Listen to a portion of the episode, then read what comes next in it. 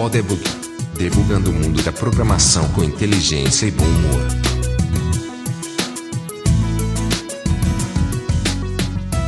Seja bem-vindo ao Podebug. Eu sou Marcelo Oliveira Cabral, de Tucson, no Arizona.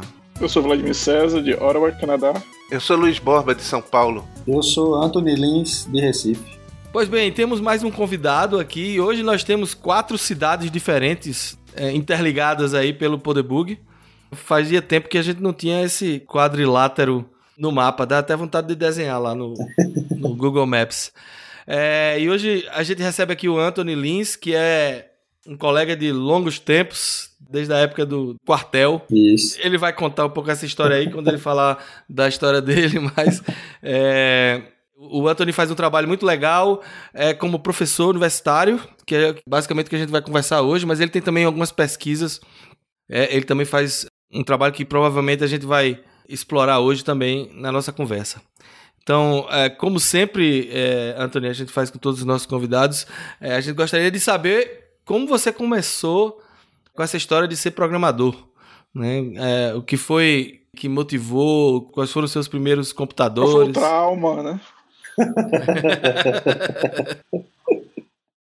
Rapaz, é, é, é, uma história longa. Assim, eu fui tomar banho e me peguei pensando nessas coisas aí. Como é que foi que eu comecei, né? Na realidade, era aquela coisa, né? De, de criança mesmo, você fica curioso, querendo saber como é que as coisas funcionam e tal.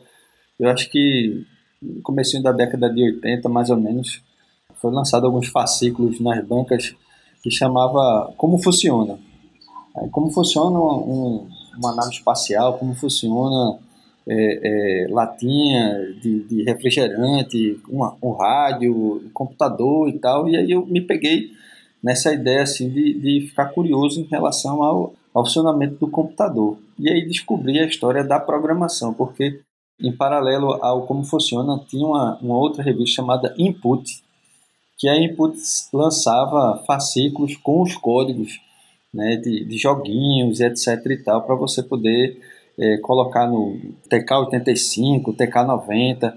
E aí eu fui, né, curioso, lendo aquelas coisas, mas não tinha, meus pais, assim, na época não tinham condições de me dar um computador e tal. E aí é, eu, eu lia, eu li o código, sabe? Tentava entender o que é estava acontecendo ali, é, sem nunca ter estudado Basic. E aí tinha um, um colega no bairro que eu morava, em Campo Grande, aqui em Recife, que o pai dele, né, trabalhava numa empresa multinacional e comprou um TK-85 para ele. Aí, porra, ele ficava louco querendo chegar lá e dar uma catucada no, no, computador, mas o cara sempre batia na mão assim e não deixava a gente mexer, né? Até o dia que é, minha mãe, que era manicure, ela fazia as unhas de uma senhora e essa senhora comentou que o filho dela tinha chegado de Berkeley, nos Estados Unidos, e iria montar um curso de computação aqui em Recife. E aí minha mãe né, falou, ah, meu filho gosta muito e tal de, dessa coisa de computador. Aí ela disse, ah, então manda ele procurar fulaninho, que é meu filho e tal, para ver o que é que ele pode fazer. Aí fui lá, né, aquela coisa, menino pequeno, muito tímido e tal. Aí fui conversar com o cara, o cara disse, não, apareça lá. Né, fui com a minha mãe, aquela coisa toda, né. E aí é, fui até o endereço do, do curso dele. Chamava EMB, é MBI na época, né? Depois mudou para Embrainfo, ficava no, inicialmente ali na Avenida dos Guararapes, depois mudou para um edifício chamado Edifício Santa Rita, que ficava por trás do São Luís.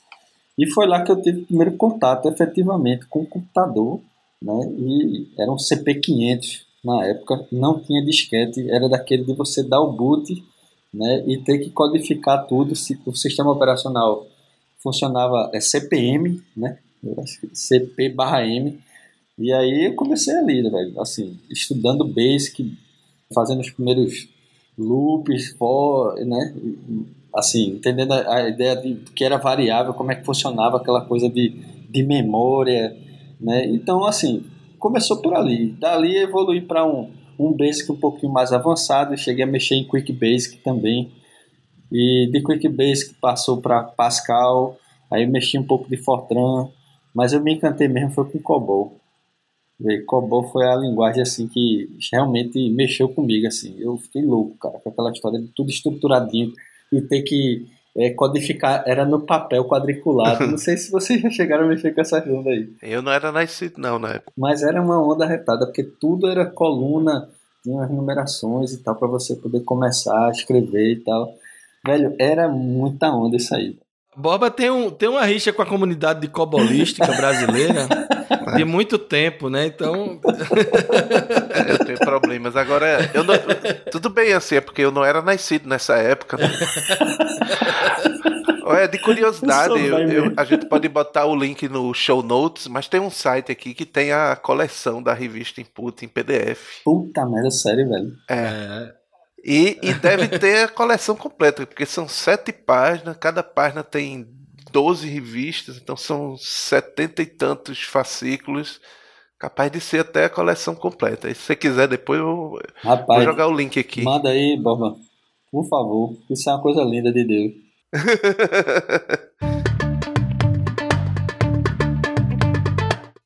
conheci com outra religião. Você era clipeiro. Então, quando eu conheci. Como foi essa sua evolução, é, né? É, eu não sei bem se foi uma evolução, mas é como foi essa Rapaz, sua. Eu não conheci o antes, mas eu já admiro, porque o cara que passa por COBOL, Clipper, e ainda, ainda continuam fazendo isso, pois é. é.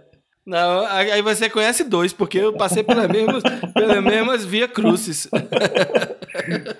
Não, e Pascal era, era sensacional, né, velho? Assim, aí veio Pascal, COBOL, aí DBase, né? Começou aquela história de DBase, estudar DBase. E aí apareceu o Clipper Summer na minha frente, né? Aí Summer 87, né? 87. É. E exato. aí foi uma coisa. foi, foi, foi maravilhoso, assim. Muitas coisas práticas, vamos dizer assim, que a gente não tinha é, no DBase e muito menos no COBOL. Em paralelo. Dá até pra fazer em... umas telinhas, né? Não é? Fox Pro, Fox, Fox Pro foi, foi uma coisa de papai do céu. Não, mas para mim, o revolucionário, o revolucionário do Clipper para mim foi a emoção de eu fazer o meu primeiro executável. Era. Porque até então a gente era tudo interpretado, né? Você fazia o código Sim. e tinha que rodar, mas o seu código estava exposto, né? Então, eu queria ter ser um programador de verdade. É. E programador de verdade gerava ponto .exe. Isso. E botava no disquete e chegava no cara e instala esse negócio aí, roda aí, rapaz. É, e, e eu me lembro assim, o, quando me deram o Clipper, né? No, assim, naquela época não tinha internet para você pesquisar nada, não é. tinha livro ainda, não tinha comprado livro. Aí diz, ó, é um compilador de, de Basic. Aí eu botei lá de DBase, né? Eu botei lá em cima do, do meu programa DBase, dei Clipper, o primeiro programa, ele saiu, compilou tudinho e gerou um bocado de arquivo.obj. Aí eu, e agora? Fudeu tudo. Cadê o executável? Não era um compilador esse negócio? E aí, ó, demorou alguns meses para eu conseguir comprar um livro e descobri que tinha um tal link editor que juntava aquilo tudinho e transformava num executável, né? Aí eu fiquei, eu fiquei decepcionado. Eu fiquei o decepcionado. sensacional era que tinha que ser um livro que explicasse essa parte aí, né? Porque tinha um livro Isso. que no finalzinho o cara deixava você com água na boca e porra, não tem aquela é. Aí quando eu fui bater, isso já adulto, né? Fui bater no exército. Aí essa coisa de exército é muito massa, porque você faz CPUR, você acha que todo mundo é o cavalo do cão, mas no fim das contas você descobre que tem um monte, um monte de gente é, bostel no meio do processo, mas tinha uns caras bacanas. Aí eu fui bater nas portas lá do Centro Informática 7. Né? Isso já depois de ter vindo de Natal, né? feito estágio, que na época tinha umas histórias de estágio. Fiz uma prova de, na área de, tec, de informática, para ser informata do Exército. E aí, tirei primeiro lugar nessa prova e disseram assim: ó, tem uma vaga no Comando Militar do Nordeste. Vai-te embora para lá que tu vai se fazer. Por sinal, quem corrigiu essa prova fui eu, né? Ué? oh. Aí. Eu não queria dizer que só tinha ele concorrendo, não. Mas tinha ele três foi caras, lugar. Tinha, tinha três é, caras. Tô brincando, tô brincando. É, ele não foi, ele foi é, o primeiro mesmo. É, tinha três caras. Tinha três caras, tinha três caras. Né? O pior é ser o único e chegar em segundo, né? Em segundo, aí ia ser foda. É, aí tinha uma vaga no famoso Semenê, né? Comando Militar do Nordeste. Aí nessa ida do, do Semenê, né, no Comando Militar do Nordeste, eu tinha que interagir com o pessoal da décima Brigada, que era um outro quartel que tinha na, na, ali no comecinho da BR-232. E aí acabei interagindo muito com nosso amigo Marcelo Cabral e Eduardo Azevedo. Duas peças raríssimas, mas que manjavam tudo de tudo Eram dois papas ali. Ainda tinha Cordeiro e Coutinho. Coutinho, exatamente. Coutinho. Grande Encontrei Coutinho. Coutinho umas épocas na época que ficava ali pelo Recife Antigo. Ele trabalhava É, trabalha ainda lá. Trabalha no, no Grupo João Santos. João Santos, exatamente. E daí, bicho, no exército, assim, pelo menos no lugar que eu ficava, não era uma unidade específica de informática, eu tinha que me virar, né, nas coisas. Aí levei pra lá Fox Pro, instalei um bocado de disquete no computador que tinha lá, e ficava fazendo as doidices, né, que era tipo, ah, controlezinho de estoque pro pessoal dar almoxarifado, umas besteirinhas assim que você vai é, tentando andar com as coisas. Só que aí, o tempo que eu fiquei lá, não me privilegiou, por exemplo, para poder fazer uma faculdade, né? Vamos dizer assim. Eu entrei no curso na Federal e aí o cara que era meu chefe lá disse: Ó, oh, bicho, ou tu estuda ou tu é militar, porque não dá para ser as duas coisas, não. Aí eu tive que deixar o curso da Federal porque eu precisava da grana do Exército e aí abandonei a Federal para ficar focado no Exército. Aí um tempo foi passando, eu fui vendo rapaz, eu tô ficando para trás. Conversava com os meus amigos fora do quartel e via que os caras já estavam mexendo em outras paradas assim. Eu queria estudar C, porque C para mim era aquela coisa, né? C é a linguagem. Fez é, Star Wars, então eu tenho que estudar essa porra. Aí. Não, clipe é feito em C, né, pô? Clipe era feito em C. Então, pô. É- Vê, Aí eu comecei a buscar, estudar, comprar os livros e tal, aquela coisa toda. Aí até que surgiu uma oportunidade para trabalhar na Kibon. Tinha um amigo meu que era de lá, ele disse, ó, bicho, vai surgir uma vaga na Kibon, tu não topa aí não, mas tu tá no exército, né? Eu falei, rapaz, eu tenho que ir pra essa porra do teu jeito.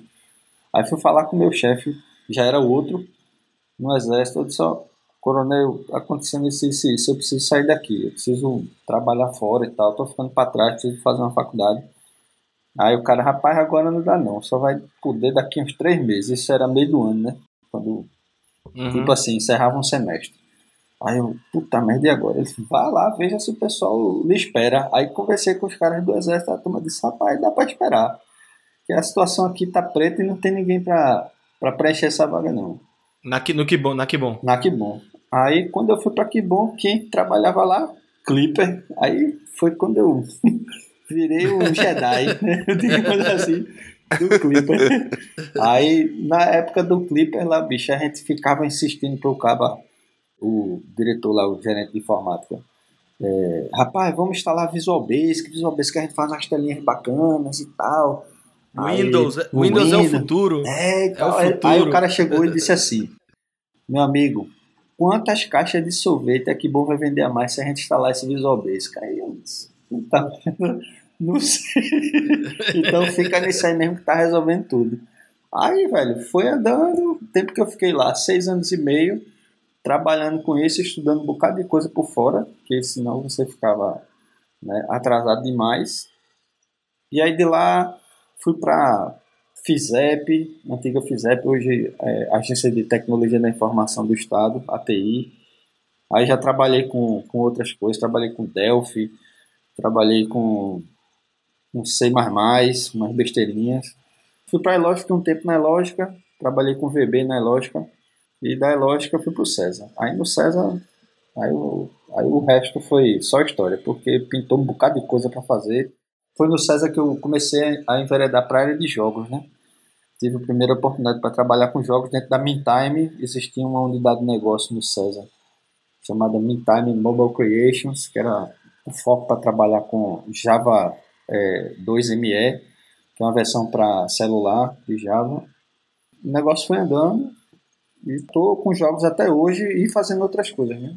É, inclusive, a gente, no, no episódio 20 do Poder Bug, a gente entrevistou o, o Telmo. Eu não sei se tu trabalhou com o Telmo. Trabalhei com o Telmo. Pronto. É, Telmo, que, que foi um cara. A gente, a gente- naquela, naquele episódio a gente falou sobre a evolução desse desenvolvimento móvel. Porque justamente Uhum. ele começou a trabalhar lá com o J2ME também. Eu Isso. trabalhei com o Telmo no projeto da Motorola, mas, Aham. mas eu sei que ele também trabalhou muito com jogos. A galera do César foi pioneira em muitas coisas, assim. Eu me lembro que tu trabalhou no, no, no projeto do Big Brother, teve um dos primeiros joguinhos, assim, que foi divulgado a nível nacional no Brasil Uhum. de celular, foi o do Big Brother e foi feito pela galera lá Isso, da, da Meantime. Isso, É. isso. Esse projeto eu não estava envolvido diretamente, não. Eu trabalhava na época para um projeto é, usando o Brew, que era um- uma biblioteca da, da Qualcomm, que a LG tinha lançado, estava querendo lançar uns aparelhos específicos aí para rodar Brew. E a Mintime montou um time para desenvolver, acho que cinco ou seis joguinhos mais ou menos é, para essa plataforma. E, enquanto isso, tinha o resto da, da, equipe lá desenvolvendo outras coisas e o foco foi, foi grande em cima desse projeto aí da, do Big Brother. Né?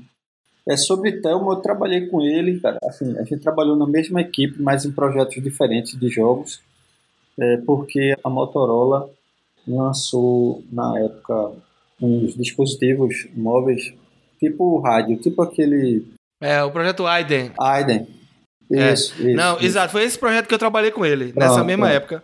Eu pronto. trabalhei no projeto Aiden por uns seis meses, eu acho. Não foi muito tempo antes de eu ir para Pitten. Pronto. É. Aí, nesse, nesse projeto Aiden, Motorola Aiden, é, eles queriam lançar jogos em 3D. E aí a gente fez um joguinho de nave e um joguinho de carrinho de corrida para drift, carrinho que dava driftzinho. Uhum. Foi bem bacana, foi um desafio tá, massa. Tá, mas como foi? Agora, já que a gente entrou no tema, né? Porque o nosso tema de hoje é jogos, né? Desenvolvimento uhum. de jogos e curso acadêmico de jogos, né? Isso. Antes da gente chegar no curso, eu queria entender qual foi a tua formação. Assim, quando tu foi começar a trabalhar com jogos, porque a maioria de nós, eu não sei, você não mencionou isso, mas uhum. eu e, e, Vladimir já falou aqui, e Boba também, todos nós, de uma certa forma, quando pensamos em se tornar desenvolvedor, a gente queria fazer jogos, né? Todo uhum. mundo pensou, ah, eu vou fazer esse joguinho aqui que eu gosto de jogar, eu quero fazer, né? Esse passo de você sair do querer, né, para realmente fazer, nem todo mundo deu, né? Acabou Isso. a gente entrando na área comercial, para fazer sistemas é. ou, ou, outros tipos de sistemas. Mas como foi essa tua entrada, né? E, e, como foi que tu se preparou, né? Porque jogos tem é, é um outro mindset, né, de estar tá fazendo sistema para é fábrica de, de sorvete, né? E começar a fazer sistema, fazer joguinho. Foi uma mudança que a princípio não foi tão, tão relax assim, né? Eu iniciei especificamente no projeto da Mintime, né, fazendo análise de negócio. Então, era o analista, é o cara que é, conversa com o cliente, entende, faz análise de requisitos, aquele processo todinho. Daí eu fui entendendo que tipo de funcionalidade, como é que a gente deve pensar para descrever algo que um programador vai, vai efetivamente partir para desenvolver. Então o começo foi muito por aí. Então eu tinha que entender muito desse, desse lado aí, dessa visão aí mais de negócio, mais alto nível. Mas aí, cara, a necessidade foi fazendo a dinâmica, né? Então teve uma hora que eu precisei meter a mão no código, aí fui estudando, entendendo a parte de desenvolver é, muito otimizado, vamos dizer assim, para aquele tipo de dispositivo. Diferentemente de você desenvolver hoje para um PC, que você tem várias ferramentas aí para ajudar, naquela época não, era muita mão na massa mesmo. E aí a coisa foi evoluindo, entendeu? Fui estudando coisas para desenvolver 3D, que pintou um projeto para desenvolver um jogo em 3D. A princípio, um projeto para Motorola era chamada Motocoder, um projeto específico da Motorola que era para trabalhar com o desenvolvimento do SDK né, da Motorola. Então, existia um time dentro do César que trabalhou com isso. Né? Então, tinha gente especificamente para trabalhar com as camadas de C né, e fazer interface com a parte de Java e mini times, mini equipes que iam desenvolvendo, por exemplo, projeto para validar a parte de Bluetooth, projeto para validar a parte de, da biblioteca 3D, né, que era uma biblioteca chamada M3G, Mobile 3D Graphics, e, e vários outros times né, nesse projetão. Daí eu caí de cabeça né, nessa história, tive que realmente é, estudar valendo mesmo a parte de, de, da biblioteca 3D, né, de toda a parte de álgebra, de geometria e tal. Então comecei, ao invés de começar desenvolvendo joguinho 2D, como a gente academicamente trabalha, né, dando os princípios básicos, já fui direto no 3D. Eu queria fazer um parênteses aqui para os nossos ouvintes, né, para entender assim, é assim que a gente vê quando tem um caba bom, né? A gente chama no mercado, né, o, o caba bom. É assim, assim, o cara não tem preferência de linguagem ou, ou de né, não vira religião, não. Que na época da gente né, tinha o caba, o caba de Delphi, o caba de é. VB e não sei o que, ficava com aquelas discutindo. Não, o caba que é caba bom, o caba pega a tarefa e vai e faz. Linguagem é só um detalhe, né? Isso, Boba isso. já falou muito sobre isso, né? De que a gente, na, na, na, vida de trabalho da gente, a gente sempre tem que estar tá se adaptando e, e, aprendendo, assim, sintaxe, linguagem, tudo isso, isso, são conceitos que você aprende fácil, né? Mas isso. aqui, mais um exemplo de um desenvolvedor que construiu a carreira sem estar sem tá necessariamente é, é, se amarrando a, a, nenhuma religião, né? Isso, isso. Olha, e tem um, uma história que, que um amigo meu fala que é você tem que saber atirar. Um dia vai ser de revólver, outro dia de espingarda, outro dia de metralhadora. Mas tem que aprender a atirar. O resto você se adapta. exatamente, exatamente. E aí, assim, em termos de formação acadêmica para a área de jogos, uhum. na época, é, Recife não tinha um curso de formação de desenvolvedores de jogos. E tu acabou se formando em quê? É. Então, vê, na época eu me formei, cara, depois que eu saí do exército, eu entrei só podia ter um curso noturno porque durante o dia eu estava atolado de trabalho na Kibon. Aí me formei na FI, né, a antiga Faculdades Integrais do Recife, o Gestácio, na primeira turma de Sistema de Informação. Aí de lá, assim, eu ficava naquela coisa de querer fazer um mestrado, que sempre quis fazer um mestrado. Aí na época da Mintime eu conheci Geber, eu sou o Geber Ramalho, do Centro de Informática, e Geber tinha uma cadeira de, de jogos. Né? Foi a primeira cadeira no Norte Nordeste, que sai no Brasil, em linha reta, né, para esse tipo de formação. e aí eu paguei essa cadeira de Geber como aluno especial. Né? Eu não tinha vínculo com o SIM, aí paguei ela como se fosse assim, adiantando créditos de um possível mestrado que eu queria fazer lá. Uhum. E aí foi uma experiência arretada, assim, porque eu, eu vendo como é que era a ideia né, era muito mais é, abrir a cabeça mesmo, sair, não tinha essa expressão na época, né, sair da caixa, mas foi arretado porque estava no dia a dia com a turma da Mintime, o pessoal do César que também chegou a pagar a cadeira de Geber, então foi um, um, uma situação bem interessante para mim. Mas em termos de formação mesmo, de ferramenta, de linguagem, eu tive que aprender no pau mesmo. Não, entendo. Então esse daí foi assim, em termos de teoria, é, no sentido de entender, uhum o, o jogo, né? Assim, como é. Foi, foi essa cadeira aí, vamos dizer que tu, tu, tu coloca como um, um ponto-chave nesse, nessa tua virada é. aí profissional. Foi assim, uhum. eu já trabalhava, já estava fazendo uhum. as coisas, mas a cadeira veio para dar uma complementada, né? Dar uma limpada, uhum. assim, tirar, aparar umas uhum. arestas, vamos dizer assim, né? No processo. Entendi. E aí tu fez o mestrado em quê? Finalmente? Então, o meu mestrado, cara, já foi já depois de velho, vamos dizer assim, né? Eu fiz o um mestrado em engenharia da computação lá na Poli, na área de inteligência computacional. E aí, nessa coisa de jogos e tal, fui abrindo a cabeça e pegando gosto pela parte de inteligência artificial mesmo. Só que o meu foco de trabalho acabou sendo dentro da inteligência computacional tem uma área chamada Swarm Intelligence. Swarm Intelligence são algoritmos, são técnicas bioinspiradas, ou seja, você tem um comportamento de bando de pássaros, você tem comportamento de formiga, você tem comportamento de peixe. Então o pessoal usa esse tipo de abstração para poder criar técnicas, no caso, técnicas de otimização. Você tem problemas multidimensionais para resolver, que exigem uma capacidade de processamento muito grande. Né? Então, é, usa-se esse tipo de abstração para poder atingir o, o, objetivo, né? minimizar ou maximizar um, um, um, problema. E eu acabei atuando, né, é, pesquisando essa parte, é, um algoritmo baseado no comportamento de cardumes, de peixes, e é, só que o algoritmo era bastante pesado, né? Eu acabei trabalhando com os meus orientadores nesse tipo de algoritmo, mas em termos de, de performance, de desempenho, ele deixava muito a desejar.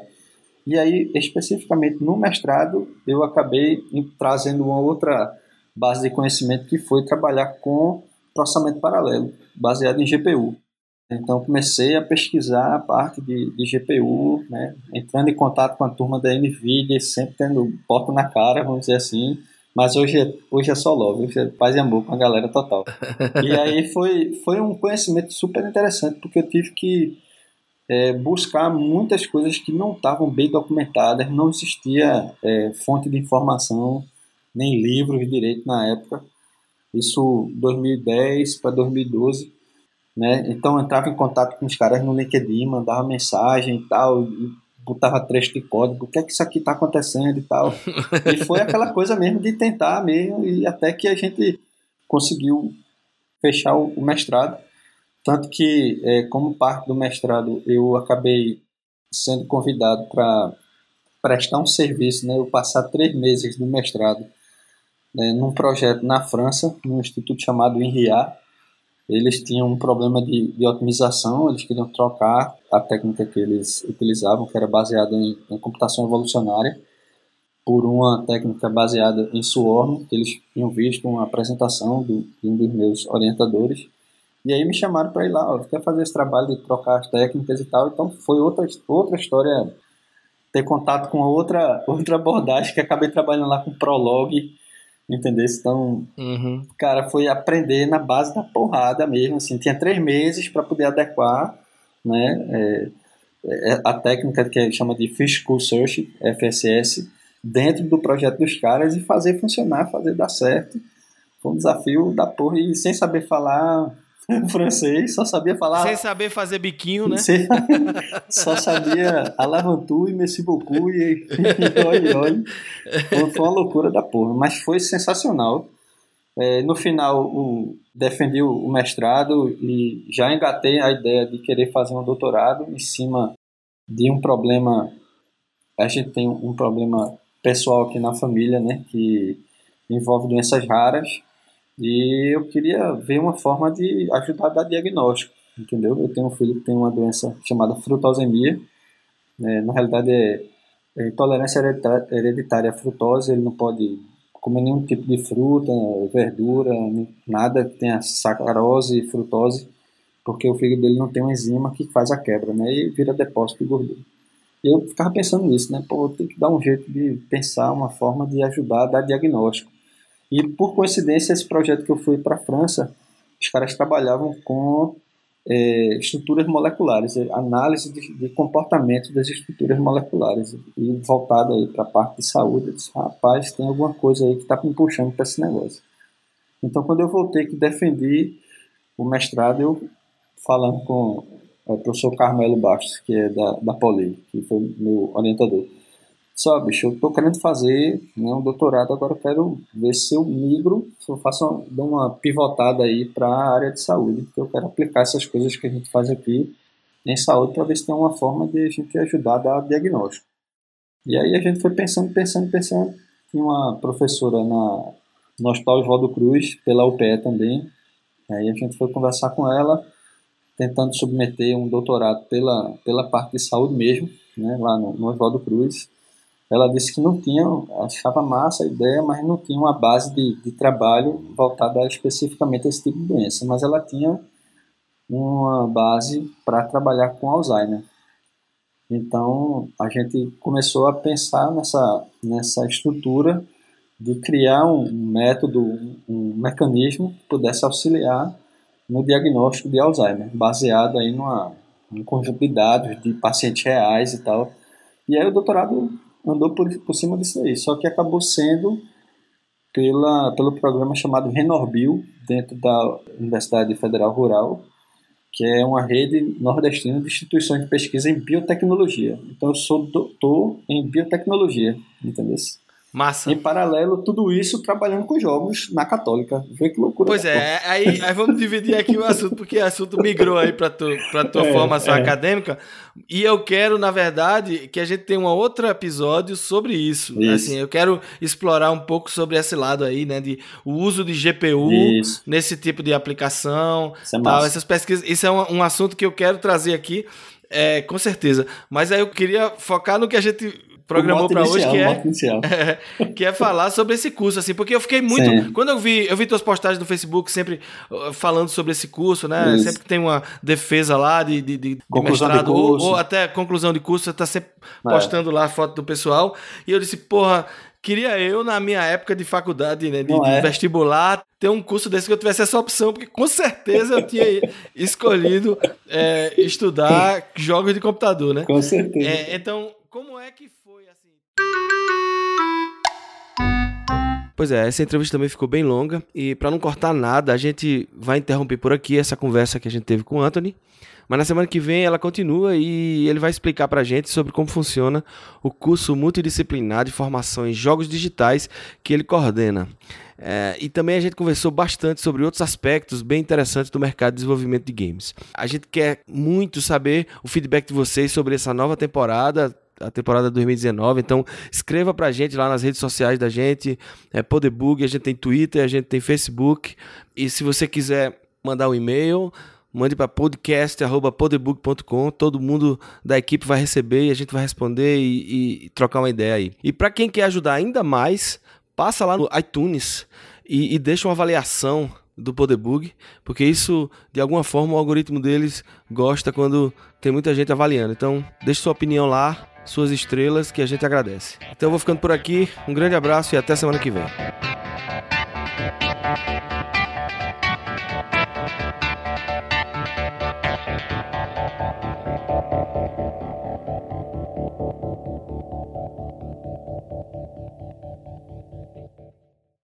Podcast editado por Caio Anderson.